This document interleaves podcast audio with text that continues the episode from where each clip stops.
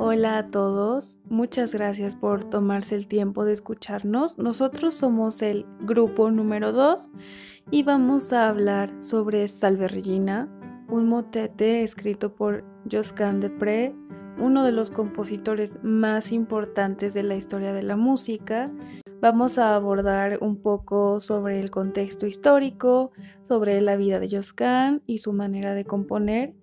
Y muchas gracias, espero que lo disfruten. Para comenzar, hay que hablar del contexto histórico del Renacimiento, donde es la época que Josquin de Pré vivió. Como primer punto, hay que hablar sobre el cambio más destacado del ser humano entre la Edad Media y el Renacimiento, ya que en la Edad Media todo lo que el hombre hacía y pensaba era por y para Dios, y en el Renacimiento, aunque no en su totalidad, hubo un quiebre de estas ideas. Hablando de la música, la forma del motete tenía que llevar un cantus firmus con un texto sacado de la Biblia, y en el Renacimiento ya podemos encontrar textos que hablan de otras temáticas y podían usarse en los cantus firmus.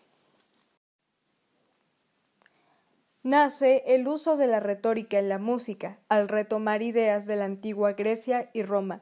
De igual forma, en el Renacimiento surgen las figuras de hipotiposis, que es una técnica usada por los compositores para representar el texto con la música, debido a que en el Renacimiento la música seguía a favor del texto. Hablando del motete, forma en la que está compuesta Salve Regina, obra de la que estamos hablando el día de hoy, es necesario destacar que en el Renacimiento convivieron diferentes tipos de motetes. En la época que vivió Josquin de Pré surge el motete nuevo, que sus características es que tienen un texto tomado de la Biblia en latín, aunque no necesariamente, y todas las voces cantan el mismo texto y se mueven con una rítmica similar. Esta forma de motete nuevo es la que usa Josquin de Pré en su obra Salve Regina. Antes de que mis compañeros comiencen a hablar sobre la vida de Josquin de Pré y del análisis mismo de la obra Salve Regina, consideramos que queremos compartir con ustedes la traducción de lo que dice la letra de Salve Regina. El título se traduce de latín como Salve Reina y esta en la actualidad es una oración que en el catolicismo sigue rezándose y la traducción es esta. Dios te salve, Reina y Madre de Misericordia, vida, dulzura y esperanza nuestra. Dios te salve, a ti clamamos, los desterrados hijos de Eva, a ti suspiramos gimiendo y llorando en este valle de lágrimas. Ea pues, Señora, abogada nuestra, vuelve a nosotros esos tus ojos misericordiosos, y después de este destierro, muéstranos a Jesús, fruto bendito de tu vientre, Oh clemente, oh piadosa, oh dulce Virgen María, ruega por nosotros, Santa Madre de Dios, para que seamos dignos de alcanzar las promesas de nuestro Señor Jesucristo. Amén.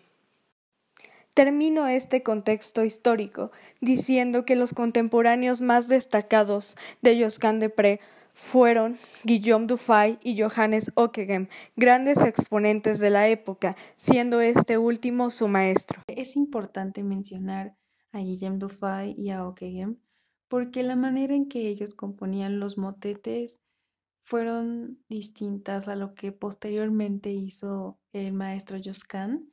Uno de ellos es que antes se componía de manera isorrítmica, hacían motetes isorrítmicos, también hacían motetes en donde las voces eran distintas, donde generalmente estaba todo construido sobre un canto gregoriano que era en latín y a veces podía estar el texto en francés o en italiano, depende de, de qué era. Generalmente también eran temas sacros.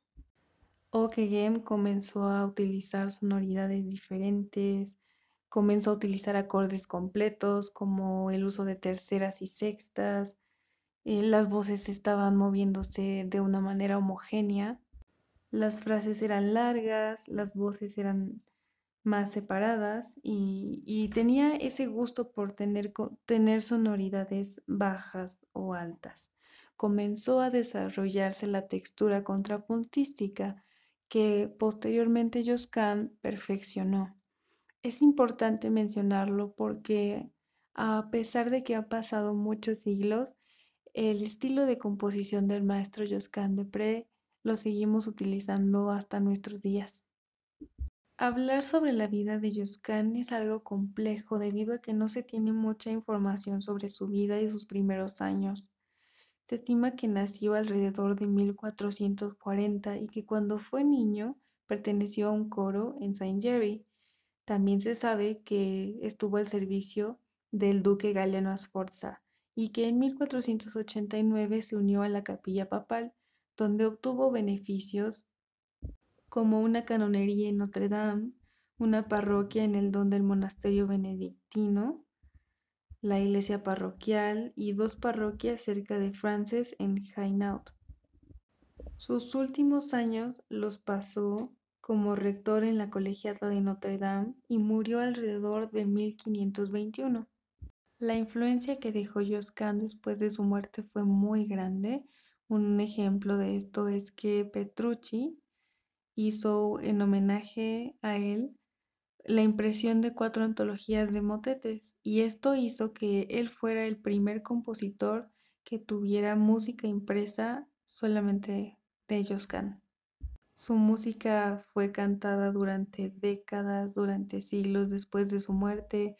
Muchos de sus motetes y misas se copiaron para las catedrales españolas.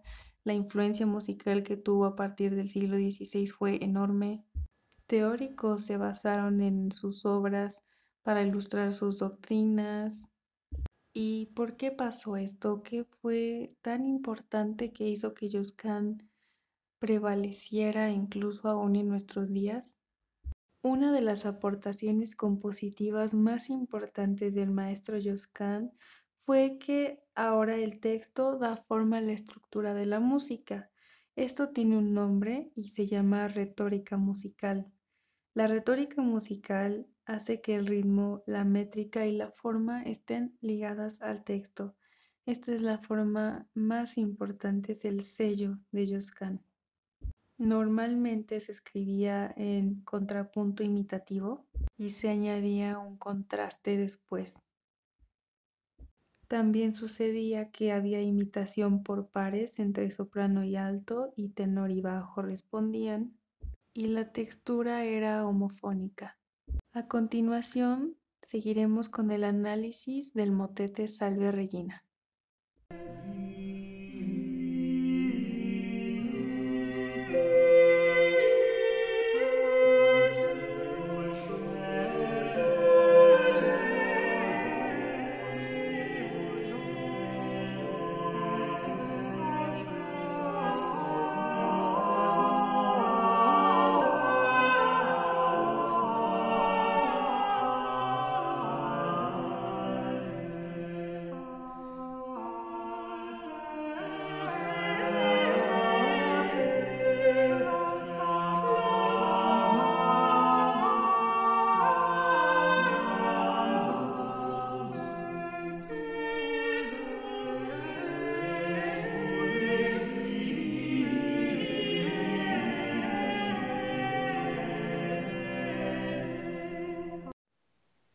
Lo que acabamos de escuchar son los compases 14 al 40 y, como se puede percibir la frase Vita dulcedo et spes nostra salve, vuelve a utilizar el material melódico con el que se empieza el Salve Regina.